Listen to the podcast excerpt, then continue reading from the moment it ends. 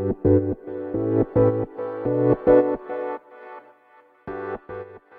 い、皆様こんばんは、アラチェです。このチャンネルでは、見習いこんまり流片付けコンサルタントである私が、もっとお片付けがしたくなる、そんな理由や効果、メリットについて話しているチャンネルでございます。もし、あの、気になる方いたらですね、ぜひぜひフォローしていただけるととっても嬉しいです。ということで、皆様本日もお疲れ様でした。あの、最近また本当にフォロワーさんが増えてきたので、いつもの注意事項なんですけれど、このチャンネルでは、あの、こんまりメソッドについて語ることはありません。というのも、私が今見習い期間中でですね、もし何か問題があったら、間違いがあったら、良くないからですね。で、これは、えっ、と、今後私が正式なコンサルタントになった場合は、話していくいけることが増えていくと思うので、ぜひ期待していてください。で、このチャンネルで、じゃあ一体何が話せるのかっていうとですね、私が日々インプットしている、例えば本だったり、オンラインサロンだったりっていう情報から、お片付けに関係するようなことを話しています。例えば、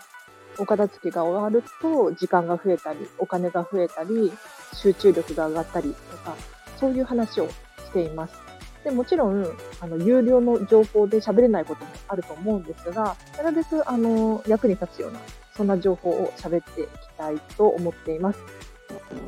ということで、今日のテーマなんですが、今日ね、何を話そうかなって考えたときに、ちょっと片付けに関することがパッと思い浮かばなかったんですよ。で、これ今日は本当に申し訳ないのですが、今日のテーマは、映画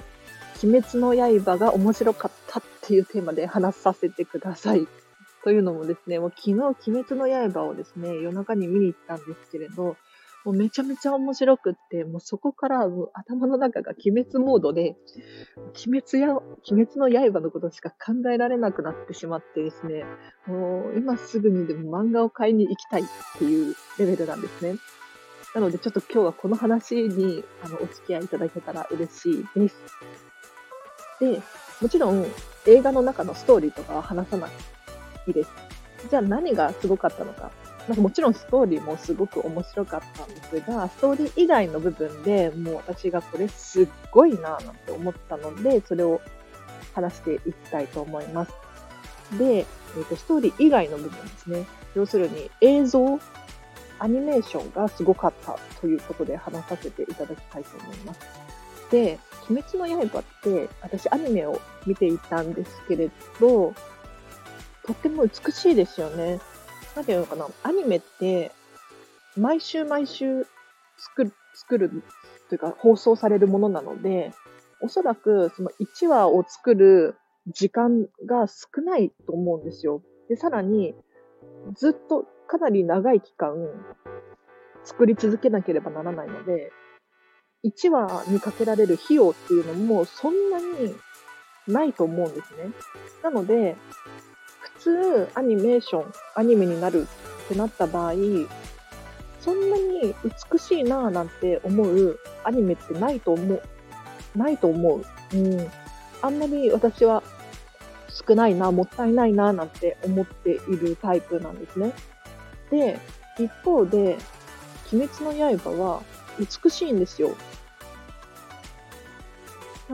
アニメにもかかわらず、とっても美しいななんていつも思っていました。で、今回のこの映画ですよね。あの、美しいんだろうなとは思っていたんですが、もうこのアニメーション作ってる UFO テーブルさんでしたっけ？本気出したななんて思いました。というのも、もう冒頭、映画が始まってすぐですね、広告からこう、切り替わってパッて映るんですが、えって思いました。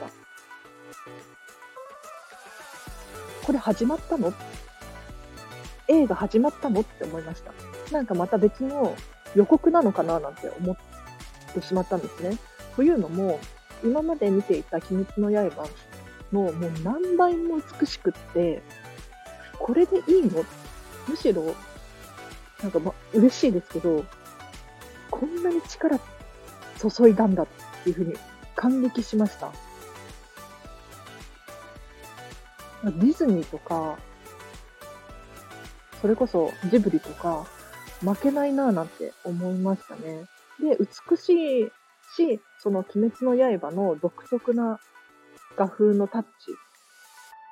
これを、まあ、邪魔しないというか、全然違うスタイルの絵なんですが、それをイメージさせる、彷彿させる映像になっていました。これがすごいななんて思いましたね。で、私が本当に素晴らしいと思ったのは、素晴らしいというかもう、このアニメによって、このアニメーションによって、鬼滅の刃の魅力が増したなぁなんて思う部分があって、それは何かっていうと、音楽ですね。圧倒的な美しさ。なんだろう。美しさというよりか、もう考えられた。ちゃんと仕込まれている音楽だと思いました。というのも、これも冒頭のシーンで少しハラハラするシーンがあるんですけれど、このハラハラをより強く引き立たせる迫力のある音楽。まあ、これ私が IMAX で見てきたので、より音が良かったのかなぁなんて思うんですが、ハラハラさせるシーンの音楽がどういうものだったかというと、こう、心、心臓に響くようなドン、ドン、ドン、ドンっていう音楽だったんですね。で、人のこの心臓の音って普通、トクン、トクン、トクンってしてるじゃないですか。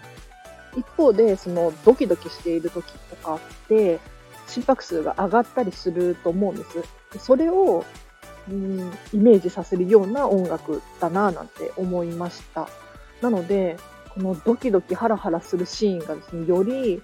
き込まれるというか、ハラハラさせられた印象でした。で、もう一個本当に、うわーって思ったシーンがありまして、もう最後の終盤の方なんですけれど、これも音楽が素晴らしかったです。で、どういうことかというと、音楽がピタッと止むシーンがあるんですよ。もうほぼ無音状態。シーンと静まり返るんですね。で、これによって何が起こったかというと、ずっと自分の中で、私の頭の中で、一体何が起こったのかとか、これから何が起こるんだろうっていうことしか考えられないんですよ。音楽が止まって映像もほとんど動かない。どうしたの？何が起こるの？何が起こったの？うわ、知りたい。早く知りたい。この間っていうのかな？うまい間があって、もう本当に引き込まれました。これ天才だなと思って。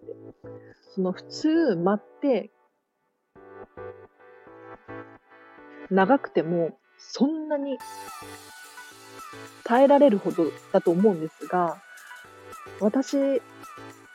がこう普段感じている間、この人間がうまいなぁなんて思う間の3倍くらい長かったです。もう本当に、その何もない時間何が起こったのか。もう頭の中によぎるのはそれだけなんですよ。これを、その、私たち、見ている側に投げさせる考えを、思考を動かされているわけですよ。これ、本当に映画の見せ方としてうまいな、なんて、私は感じました。なので、ね、本当に鬼滅の刃、面白かったです。で、もちろんストーリーも面白くって、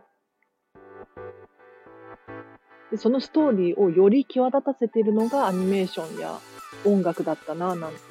思いました。で、さらにこの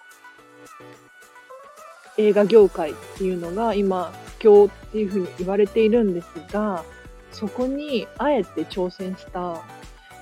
鬼滅の刃素晴らしいなと思って、なんていうのかな、誰かがやらなければならなかったことだと思うんですね。要するに、コロナだから、お客さんが来ないから、映画を上映しても収入にならないし、利益にならないしっていうところが多い中、あえて上映するっていうのを決めて、素晴らしいと思いました。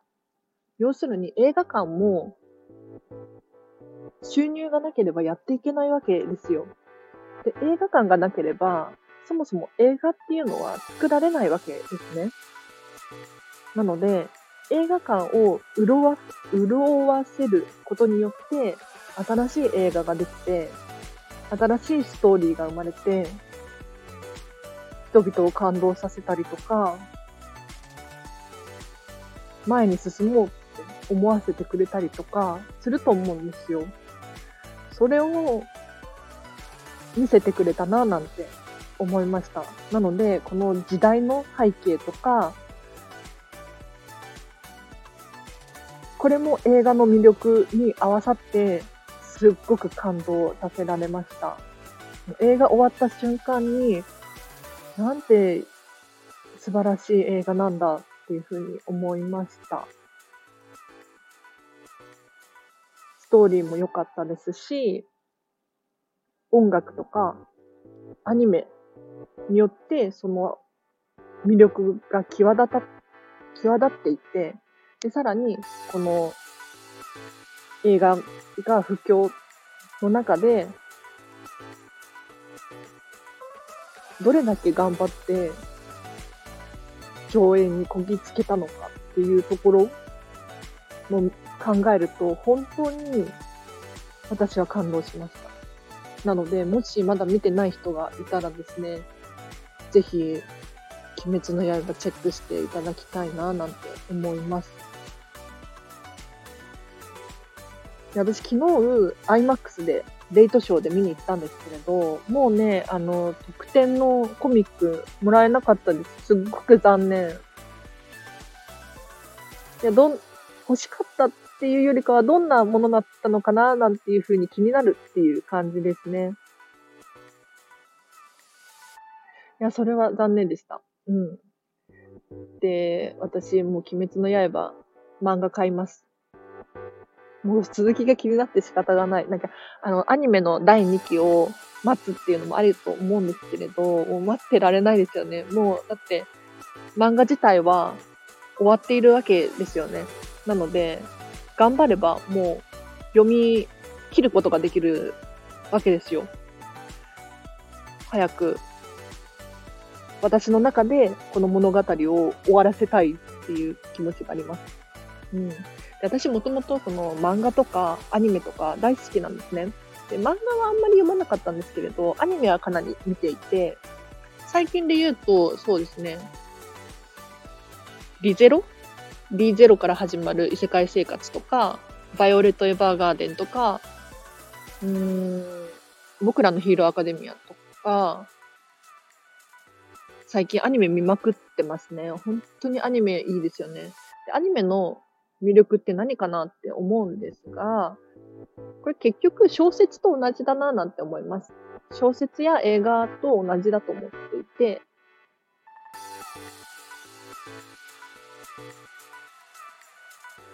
小説を読んで、なんだろう、想像して、あ、こういう物語面白い。自分に、こう、重ねてみて、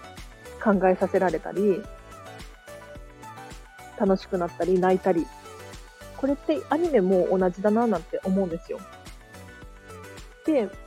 アニメの一番のいいところって、誰でも入りやすい部分なんです。文章を読む必要ないですし、勝手に向こうからこうストーリーが進んでいってくれるんですよ。見やすいですよ、とっても。なので、もし、あの、アニメとか、あんまり見ないっていう方いらっしゃったらですね、鬼滅の刃本当におすすめです。映像がまず綺麗なんですね。アニメにしてはかなり映像が綺麗で、でさらに、漫画では、一コマと一コマの間がないんですよ。動かないじゃないですか。ただ、この一コマと一コマの間が動くので、こうあ本当はこういう風に攻撃していくんだっていうのが、目に見えてわかるんですよ。なので、一発でこう頭に入ってくるというか、記憶に残りやすいので、アニメは本当におすすめです。ということで、ちょっと、今日はね、ずっと鬼滅の刃のことを考えてました。職場でもその話をずっとしていたし、もう漫画買う、漫画買う、漫画買うって頭の中でずっと考えてました。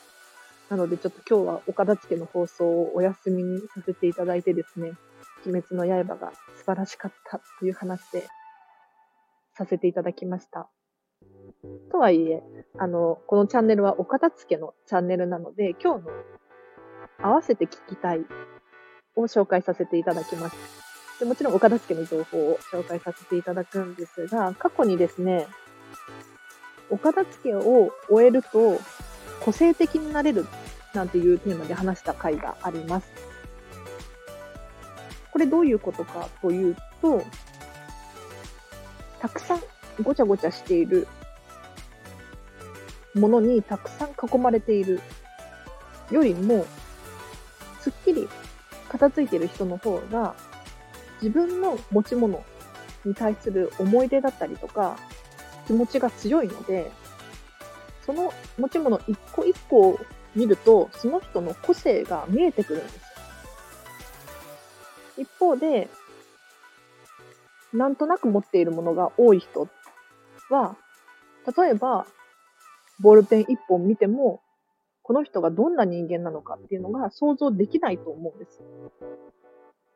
なので、お片付けを終えて、持ち物を減らしていくことによって、より個性が強くなるよ、なんていう話を詳しくしている回があるので、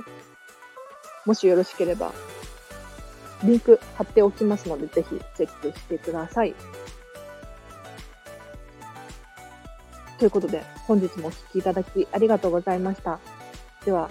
皆様、明日もハッピーな一日を過ごしましょう。あらちでした。